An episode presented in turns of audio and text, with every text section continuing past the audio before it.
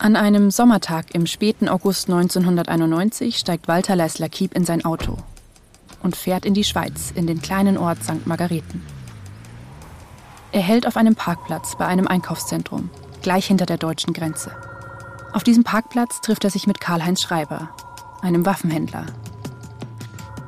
Der hat an diesem Tag einen Koffer mit dabei. Darin eine Million deutsche Mark in Bar. Kiep nimmt das Geld fährt nach Hause und löst damit eine der größten Affären der deutschen Nachkriegsgeschichte aus.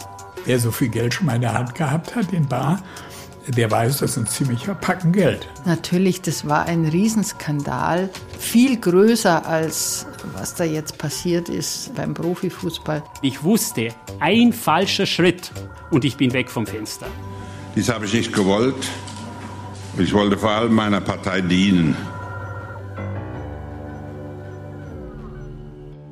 Im Zentrum des Ganzen steht Helmut Kohl. Der zu dem Zeitpunkt eigentlich längst menschgewordenes Denkmal für die deutsche Einheit und Europa ist. Die Spendenaffäre bringt dieses Erbe in Gefahr. Wie konnte es überhaupt so weit kommen? Wie ist die Spendenaffäre aufgeflogen? Könnte das Gleiche heute wieder passieren? Und was hat Angela Merkel damit zu tun? Darum geht es in Affäre Deutschland.